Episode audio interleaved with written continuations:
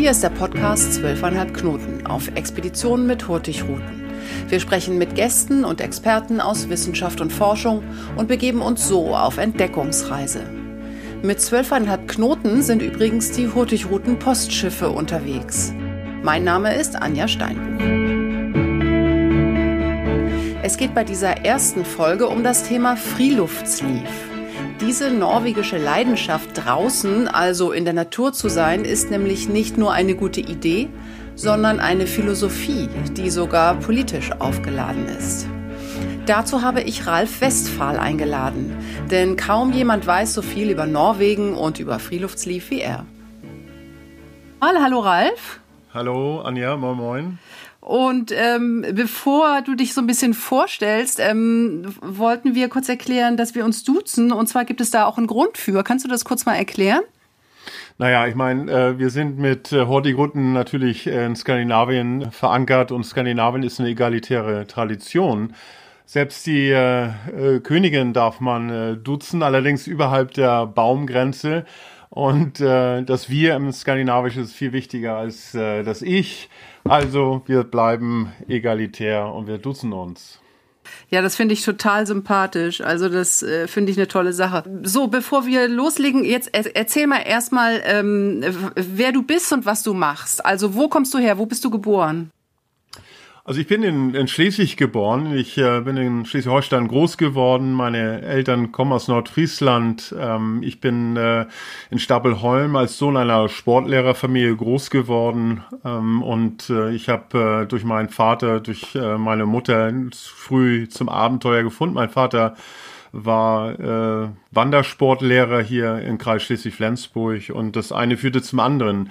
Äh, ich bin plattdeutsch groß geworden in der ländlichen Region äh, mit Leuten, die sozusagen Erde unter den Fingernägeln haben und äh, mit dem bin ich auch wahrscheinlich mit dem Abenteuergehen ausgerüstet worden und äh, bin seit Jahren unterwegs mit Hortigrundenschiffen. Also ein echtes Küstenkind, ähm, Norddeutschland, aber dann irgendwie nach Norwegen und nach Hurtigruten, äh, zu den Hurtigruten zu kommen, ist ja doch noch ein ganz schön weiter Weg. Also wann war denn der Moment, ähm, wann kam der Impuls für dich, dass du gesagt hast, Mensch, boah, Norwegen, ähm, das ist total cool. Das muss ich mir irgendwie genauer angucken. Da muss ich mal ein bisschen ausholen. Also ich wohne an der Eider, das ist ein Fluss, der in die Nordsee geht und da draußen, da lebt der Egir, der Meeresgott. Und der Name der Eider hat mit dem Meeresgott zu tun, nämlich Eger Dür. Daraus wurde irgendwann mal Eider. Und das führte äh, dazu, dass ich mit einem Seekajak äh, möglichst oder ziemlich schnell auf die Nordsee kam und im Wattenmeer mit 16, 17 Jahren herumgepaddelt bin und mit einem äh, Paddelkollegen, dessen Großvater Landarzt war und eine Jagdhütte in Norwegen hatte. Und wir sind dann auch zum Kajakfahren in die norwegischen Fjorde gefahren und das war für mich eigentlich so der Aus äh, der, der Grund, dass ich nach Skandinavien und besonders äh, zunächst erstmal nach Westnorwegen in diese tief gefurchten Fjorde äh, mich sehnte, weil ich dort also top Seekajakbedingungen vorfand und da konnte ich wirklich das Abenteuer gehen dann auch spielen lassen. Also schon als Kind Blut geleckt sozusagen und äh, viel in Norwegen gewesen. Aber dann ist es ja auch noch ähm, eine Entscheidung zu sagen, ja, ich möchte eigentlich noch viel mehr darüber wissen. Also du hast ja, glaube ich, dann gleich nach dem Abitur da so einen ganz ähm, konkreten Weg eingeschlagen. Erzähl mal, was passierte bei dir nach dem Abitur? Also ich äh, wusste, dass ich äh, als Wattenführer zunächst in meinem Zivildienst äh, entlang der Nordseeküste im Nationalpark Wattenmeer 15 Monate dienen sollte, aber ich kriegte nicht sofort meinen Zivildienstplatz und äh, bin dann nach England zu einer internationalen Kajakausstellung äh, gegangen und dort traf ich zufällig einen norwegischen Freeluftsleave-Lehrer, also einen Natursportlehrer, wenn man will, äh, der von einer Volkehöchstschule sprach in Norwegen. Davon gab es äh, zu der damaligen Zeit 80 äh, Schulen und äh, dort äh, sollte ich dann also ein ganzes Jahr als Assistenzlehrer oder als Assistenz des Natursportlehrers arbeiten dürfen und das war für mich wie ein Lottogewinn. Ich bin da also in dieses Küsten-Freeluftsleave mit Kajakbau, mit Segeln von Gebrauchsbooten, mit Nordlandbooten, sogar mit der Staatsrahmen Lehmkuhl, diesem großen Dreimaster sind wir dann von Bergen nach äh, Shetland gesegelt. Das war also für mich äh, ein Erlebnis und ein tiefes Eintauchen in in skandinavischer Küstenkultur und auch den, dem skandinavischen Ansatz zum Leben, der einfach sehr unterschiedlich uns ist und eben anders und äh, der mich immer begeistert hat. Äh, ja, da hast du jetzt schon das äh, berühmte Wort erlebt, Freeluftsleaf. Ähm, also das finde ich ja total, ähm, das ist ja ein Riesenkosmos. Als ich das erste Mal in Norwegen war, habe ich mich gefragt, warum da so viele Leute in der Dunkelheit rumrennen. Und dann klärte mich jemand auf, ja, ja, das ist Freeluftsleaf. Wir sind hier gerne draußen. Und da habe ich gedacht, hm, das ist ja lustig. Aber äh, was da alles noch dahinter steckt, das ist ja Wahnsinn. Ähm, du hast das ja sogar studiert, ne? Ja, ich äh, bin über die norwegische Volkshochschule eigentlich im professionellen Friluftslief, wenn man mal sagen darf, äh, hängen geblieben, denn es gab eine Universität in Telemark, die äh, professionelle äh, Freeluftsleaf-Ausbildung damals in verschiedenen Facetten. Ich habe damals sogenanntes nordisches äh, Freeluftsleaf studieren dürfen. Äh, und das hat dazu geführt, dass ich äh, in dem Bereich äh, bis zur Promotion sogar mich mit Freeluftsleaf äh, auseinandersetzen musste. Das ist ein sehr großes Konstrukt, du hast recht. Das ist, es sind sehr viele Perspektiven, die zu diesem draußen lebender Norweger geführt haben, ja. Also das musst du aber dann doch nochmal erklären. Du bist Doktor der Freeluftsleaf? Ich bin Doktor der Outdoor Education. Ich habe das Thema Freeluftsleaf und Outdoor Education in Großbritannien, damals an der Universität in Edinburgh, untersucht. Ich habe dazu auch dozieren müssen an der norwegischen Sporthochschule in Oslo und habe sozusagen die eigentlich die beiden Traditionen abgeglichen, das norwegische Freeluftsleaf mit dem britischen Outdoor Education. Ähm, also das finde ich total interessant, weil jetzt frage ich mich natürlich, wie sieht so eine Vorlesung in Freeluftsleaf aus? Sitzen da alle um Lagerfeuer rum? ja, in Telemark war das äh, so, dass äh, sogar äh, Kommilitonen äh, sich ein samisches Lavu-Zelt aufstellten, weil sie die Kosten sparen wollten für die äh, Studentenunterbringung. Und die sind dann morgens um halb sieben auf Skiern. Das äh, ist ja relativ kalt in Telemark. Das ist äh, nebenbei der, der, die Wiege des äh, Telemark-Stils, nicht des Skilaufens, eigentlich Norwegens, ist dort, kommt aus der Region. Und meine Kommilitonen sind dort also mit roten Bäckchen, äh, gerade frisch gewaschen äh, im, im Sport, äh, in der Sportdusche dann zu den äh, Vorlesungen gegangen. Und es roch immer ein wenig nach Lanolin, denn jeder hatte Wolle, Wolle an, äh, das erste, was man im Friluftslief in Norwegen lernt, ist eigentlich, dass man sich gut kleidet und dafür gibt es sehr viel äh, Wollschichten und das Zwiebelprinzip ist allen bekannt. Das musste ich damals kennenlernen und äh, ich habe es auch schnell gerne kennenlernen äh, wollen, weil äh, wenn wir die Winterausbildung im Hardanger in der Hardanger Witter machten, wo wir die äh, Gruppenführung mm, äh, mit äh, Studenten äh, simuliert haben in Wind und Wetter, da ist natürlich die Ausrüstung und äh, das etwas äh, anstrengendere Klima Norwegens natürlich eine wichtige Ausbildungsgröße gewesen.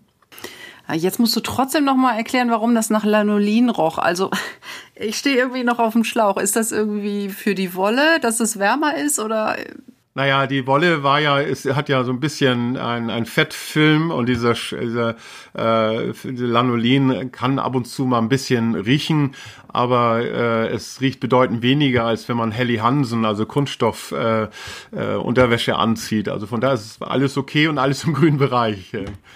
Okay, jetzt verstehe ich, okay. Ja, also diese, diese, diese Freeluftsleaf ist ja also äh, fast noch mehr als eine Philosophie. Also es gibt da ja auch einen ganz berühmten Vertreter oder ähm, äh, jemand, der ja das Freeluftsleaf sozusagen erfunden hat oder geprägt hat. Da, da kennst du dich ja auch super aus. Kannst du das nochmal erzählen, ähm, wer da bahnbrechend sozusagen der Vater des Freeluftsleaf ist? Also es gibt natürlich viele Einflussgrößen, die Friluftsliv geformt haben, aber Friedhof Nansen, der Diplomat, äh, der Nobelpreisträger, der Expeditionsfahrer, der damals mit der Fram äh, in das Eis fuhr, damals äh, Norwegen auf die Landkarte weltweit setzte mit seinen abenteuerlichen Unternehmungen, der hat 1921 eine Rede an die norwegische Jugend gehalten und da war für ihn das Friluftsliv und nicht der Sport Er war ja ein sehr berühmter Sportler. Mit 18 hat er seine Weltrekorde gefahren im äh, Eisschlittschuhlaufen. Er war mehrmals äh, nationaler äh, Sieger der, der, des Langlaufs. Ähm, und dennoch hat äh, äh, Friedhof Nansen eine besondere Bedeutung für Norwegen bis zur heutigen Zeit. Viele Produkte äh, haben das Konterfei von Friedhof Nansen. Viele Skier heißen Nansen. Ähm, es gibt ein Nansen-Syndrom, würde ich sagen, in Norwegen. Und er hat definiert, was für ihn das Mensch-Natur-Verhältnis sein soll. Und der natürlich international vernetzt war, Friedhof Nansen, der äh, dadurch auch die nationalromantischen Einflüsse mit beobachtet hat, obwohl er eigentlich als Wissenschaftler äh, sehr besonders ähm, die, äh, die wissenschaftliche, die sehr nüchterne Auswertung von Natur vorantrieb, denn er hat mit seiner Reise ins Eis äh, für Norwegen federführend äh, die Arktis entdecken können für die Welt. Ähm, aber für Freeluftsleaf, für folgende Generationen in den Kinderbüchern Norwegens bis zum heutigen Tag taucht Friedhof Nansen auf als derjenige, der mit einer eigenen Charakterentwicklung in der Einsamkeit des Fjells dort seine Persönlichkeit äh, entwickelt äh, wahrscheinlich haben sich die norwegischen Pfadfindervereine damals äh, da nicht einig äh, mitgesehen, weil äh, der Friedhof Nansen hat das Ich, das Einsame in der Natur äh, als sehr wichtig empfunden, dass der Teamgeist, der später durch die norwegische Pfadfinderbewegung auch nach Norwegen kam, war für den Friedhof Nansen zunächst erstmal nicht so wichtig, sondern ähm, er war mit eigentlich einer frühen Indust Industriekritik an den Punkt geraten, wo er der norwegischen Jugend eine heilende, äh, eine naturfreundliche Art des Reisens sozusagen empf empfohlen hat genau eigentlich wie zu dieser Zeit, zu unserer Zeit, wo wir vielleicht ähnliche Ratschläge geben würden an die Generation, wie man sozusagen in dieser beschleunigten Industriegesellschaft umgehen sollte. Ja, das finde ich total interessant, weil da ist ja eine ganz deutliche Parallele zu erkennen zu dem, ähm, was heute bei uns in der Gesellschaft passiert. Also ich sehe ja, dass die äh, diese Neigung zur Achtsamkeit, also dass man viel behutsamer mit äh, sich und seiner Umwelt umgeht, ähm, das ist ja doch ein, ein Trend, der ähm, der sich ja doch sehr verstärkt hat und äh, das scheint ja wirklich ganz ähnlich zu sein wie wie die Idee, die oder die Philosophie sogar die Politik, die hinter Freeluftsleaf steckt. Wenn ich das richtig in Erinnerung habe, dann hat ja der äh, Friedhof, Friedhof Nansen auch sein Schiff einen besonderen Namen gegeben und die, die Hurtigruten, die haben jetzt auch so ein Schiff. Äh, oder habe ich das richtig in Erinnerung? Ja, ja, also das äh, der Name des äh, äh, des äh, des Schiffs, mit dem Nansen ins Eis fuhr damals 1893, er hat über 1000 Tage im Eis versucht zum Nordpol voranzukommen. Da, der Name dieses Schiffs war Fram. Fram heißt vorwärts äh, und auch Hurtigruten hat ein äh, modernes Schiff äh, mit dem Namen Emmis äh, Fram äh, selber äh, dann entwickelt als Expeditionsschiff äh, äh, und man hat äh, natürlich die Anleihen der, der Norweger aus der damaligen Zeit äh, dort äh, mit eingebaut in diese Entwicklung dieses Schiffes, obwohl wir natürlich jetzt von der Neuzeit sprechen. Aber die Fram war wichtig und ist auch fürs norwegische Selbstwertgefühl wichtig, weil Friedhof Nansen mit seiner Reise mit dem Schiff Fram auch später die äh, Loslösung Norwegens von Schweden äh, mit äh, dort äh, pushte. Er wollte mit Artikeln, die er geschrieben hat in der Aftenposten, darauf hinweisen, dass eine junge äh, Nation wie Norwegen damals noch abhängig von Schweden eine eigene Corporate Identity, eine eigenen äh, Definition haben sollte. Und Fram vorwärts, das war für ihn auch das politische Signal, als junge Nation nach vorne zu gehen. Und er, der Friedhof Nansen, wurde später auch der, wenn man will, der Königsmacher. Er hat den äh, Königssohn dann aus Dänemark sozusagen in das norwegische Leben äh, sozialisiert. Er hat viele Reisen entlang der norwegischen Küste mit dem aus Dänemark stammenden König äh, dort initiiert und von daher ist Friedhof Nansens Freeluftslief und das Draußensein eine ganz zentrale Sache, die eben auch politisch im Unabhängigkeitskampf Norwegens eine große Rolle spielte und der Nachhall bis zum heutigen Tag ist eigentlich noch immer wieder zu, zu sehen.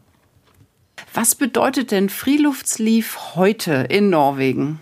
Also Friluftsliv ist ja ein sehr warmes Wort der norwegischen Sprache. Und äh, Friluftsliv für die Norweger heute, den insgesamt äh, 300.000 äh, Mitgliedern im DNT, aber auch den Schülern in norwegischen Schulen.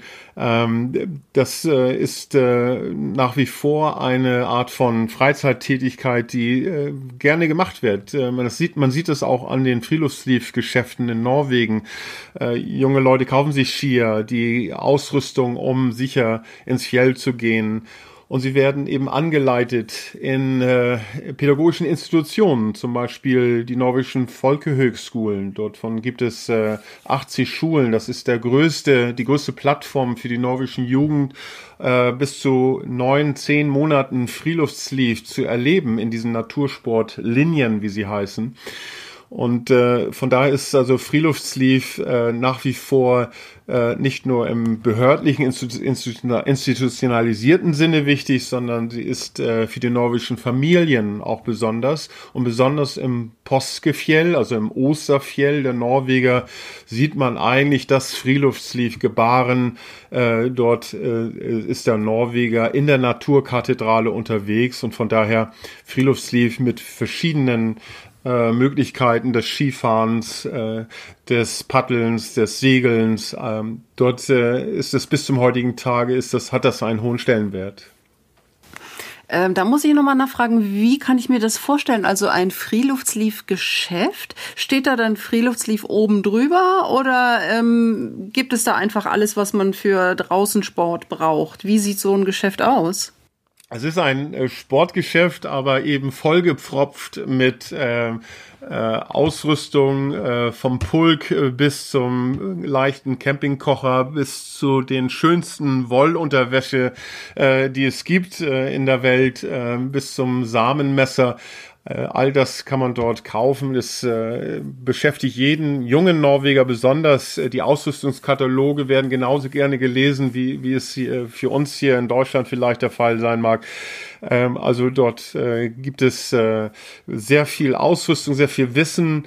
Äh, man kann sogar die Jagdausrüstung kaufen. Das äh, liegt mit, äh, hat mit der Erntetradition Norwegens zu tun, dass Jagd und Sport und draußen sein äh, ein, eine Ganzheitlichkeit hat, die wir hier im, im deutschen Sinne vielleicht gar nicht haben. Und da sind wir ja eigentlich schon direkt auch bei der Rolle von Hurtigruten, weil die Reederei, die Schiffe von Hurtigruten spielen natürlich eine ganz große Rolle äh, in diesem Komplex von Freeluftsleaf. Erzähl du doch mal, ähm, was machst du genau, wenn du äh, mit Hurtigruten unterwegs bist und kannst du da einfach mal ein Beispiel nennen? Naja, also das sind viele Anlandungsszenarien, die entweder äh, bei äh, an der norwegischen Küste äh, mit äh, Versatzbooten passieren, wo wir dann bei Wind und Wetter auf, auf der Brücke mit Absprache des Kapitäns, der Crew, Sicherheit äh, first, also beurteilen müssen, aber auch dann Landgänge machen. Äh, wir Touren anbieten mit äh, Friluftsliv ausgebildeten Experten. Wir haben ja in Norwegen nebenbei über 24 äh, Schulen, Hochschulen, die Friluftsliv anbieten. Wir haben die arktischen Nature Guides aus Svalbard, die zum Teil mit im Expeditionsteam unterwegs sind. Und wir sind bis zu 15, manchmal 17 äh, Personen in diesen Expeditionsteams und können dann also diese Anlandung äh, vollziehen. Und unsere Aufgabe ist dort eigentlich als eine Art Nationalpark-Ranger, wenn man will, vielleicht als Biologie, Erdkundelehrer, Geschichtslehrer, auf diesen begleiteten äh, Landgängen die Natur zu vermitteln und Freeluftsleaf, auch das Anhalten, das Verweilen vor Ort, das ist ganz wichtig.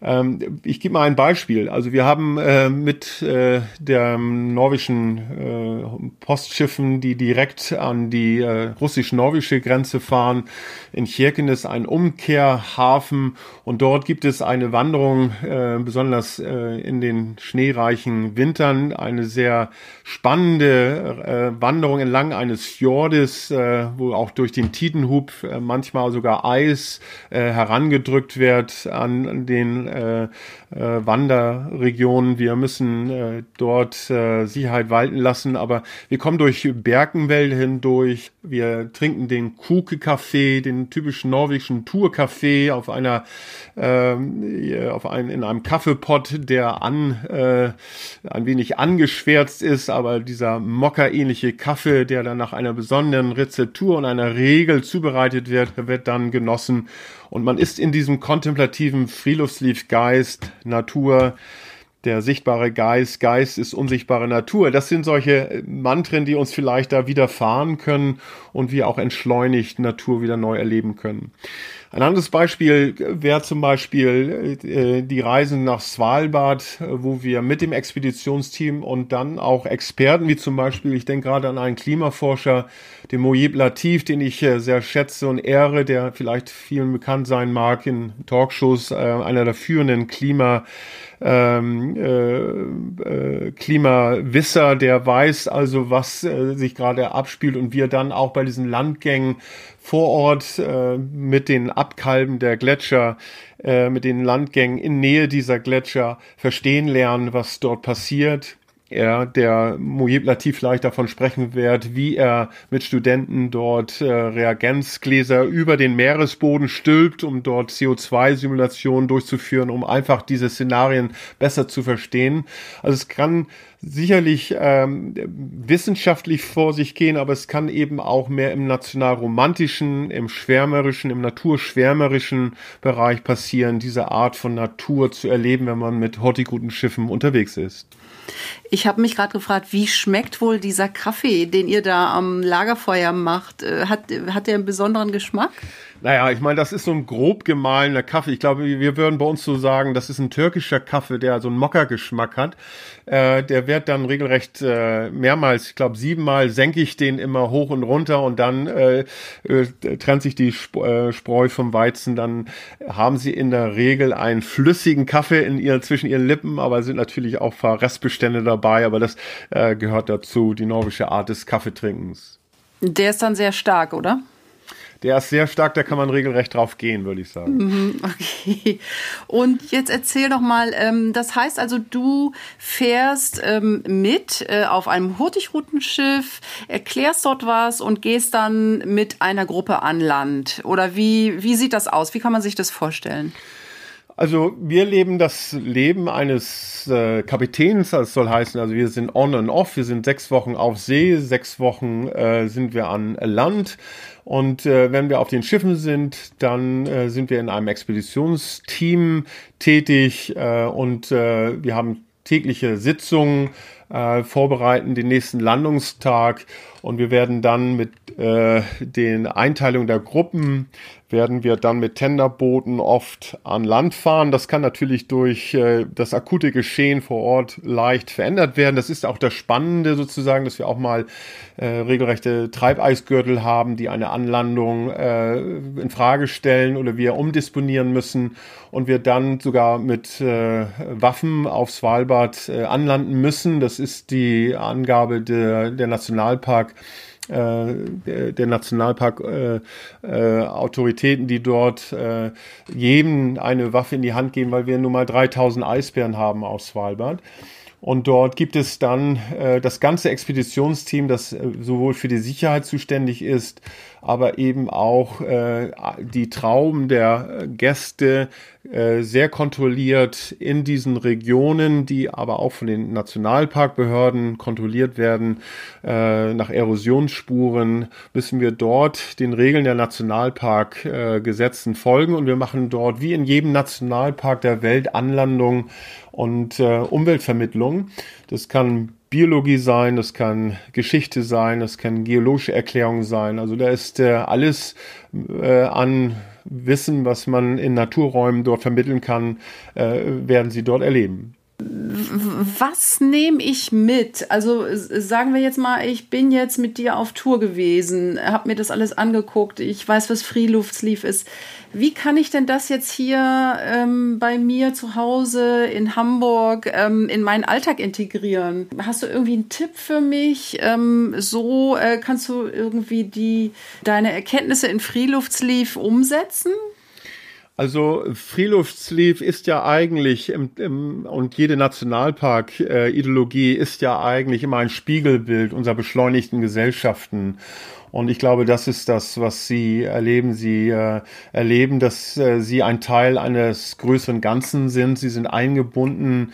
Sie erleben die Erhabenheit der Natur und sie sind äh, leben in der Auseinandersetzung ähm, mit Natur und vielleicht äh, nehmen sie mit ähm, und das erlebe ich oft, wenn Gäste an uns vorbeigehen, de, das Schiff verlassen. Das hört sich jetzt vielleicht ein bisschen merkwürdig an, wenn ich so sage, aber es ist so fast wie aus einer Predigt heraus treten da die Passagiere geläutert. Sie haben etwas über Klimaveränderungen mitbekommen, aber sie haben auch die offene Ansprache dieser arktischen Natur oder der norwegischen Küste äh, miterlebt erlebt, als wäre es, äh, wären die Seelenstränge wie ein Musikgerät zum Schwingen gekommen. Und ich glaube, das halt nach und es halt nach, wenn sie in Hamburg sind, wie sie vielleicht achtsam, wie sie vielleicht ruhiger, wie, wie sie vielleicht entschleunigter ihr Leben gestalten können und wie sie auch als Ambassadeur für solche fragilen Ökosysteme vielleicht auch eine Meinung entwickeln können. Denn dafür ist das Expeditionsteam da, genauso wie, wie Nationalpark Ranger in Nationalparks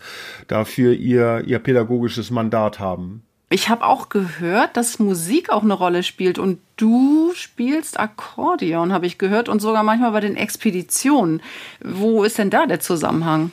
Ja, also Musik, äh, norwegische Seemannsmusik, aber auch die äh, skandinavische Volksmusik ist ja auch eine Reflexion von Landschaftserfahrung. Äh, die kurzen Sommer, die langen Winter, das Fragile des Sommer, der Herbst, der Winter steht gleich wieder vor der Tür. Diese schöne äh, Komponente, aber auch eine gewisse Traurigkeit, vielleicht Verlustängste mögen das sein. All das spiegelt sich in der skandinavischen, der norwegischen und schwedischen Musik besonders wieder. Und mit dem Akkordeon spiele ich gern diese Weisen. Und ich habe äh, extra ein Stück mitgebracht, Danze mi Wiese. Und das spiele ich euch jetzt mal.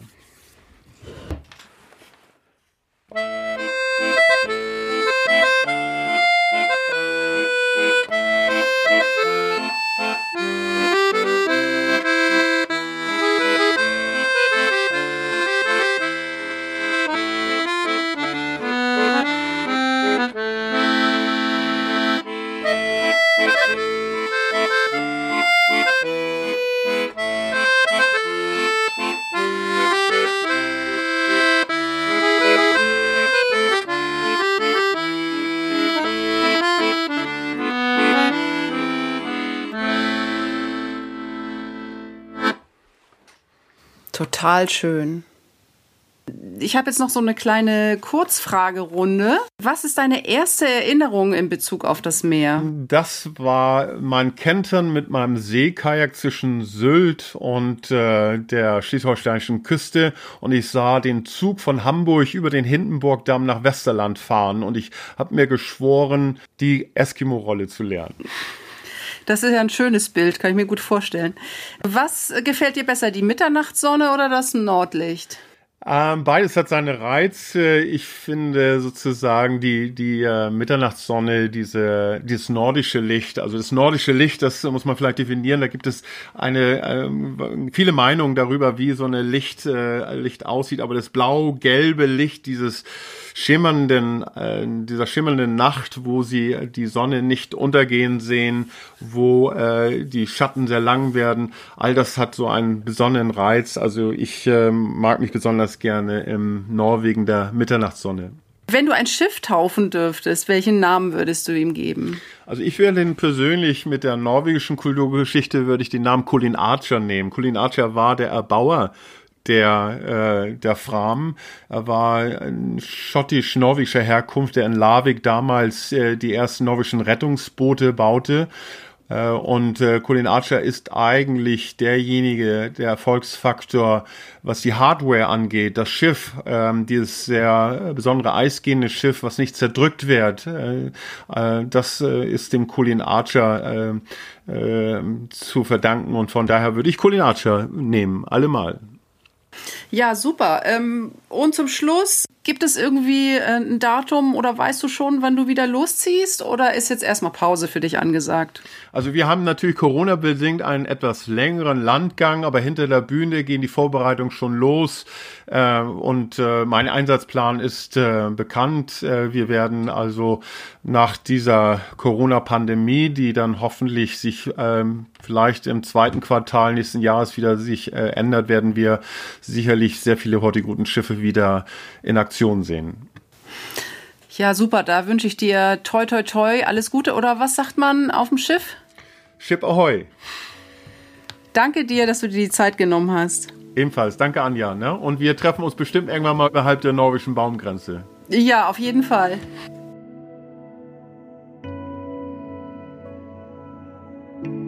Das war die erste Folge des Podcasts Zwölfeinhalb Knoten mit Hurtigruten und unserem Gast Ralf Westphal. Wenn es Ihnen gefallen hat, freuen wir uns sehr über eine positive Bewertung bei Apple Podcasts oder Sie schicken uns Feedback über die Social-Media-Kanäle von Hurtigruten. In den kommenden Wochen werden wir uns übrigens noch vielen weiteren interessanten Gästen und Themen widmen und so tiefer in die Welt der Hurtigruten-Expeditionen eintauchen. Doch bis dahin wünsche ich Ihnen erstmal schöne Feiertage und einen guten Start ins neue Jahr. Es würde mich freuen, wenn Sie nächstes Mal wieder dabei sind.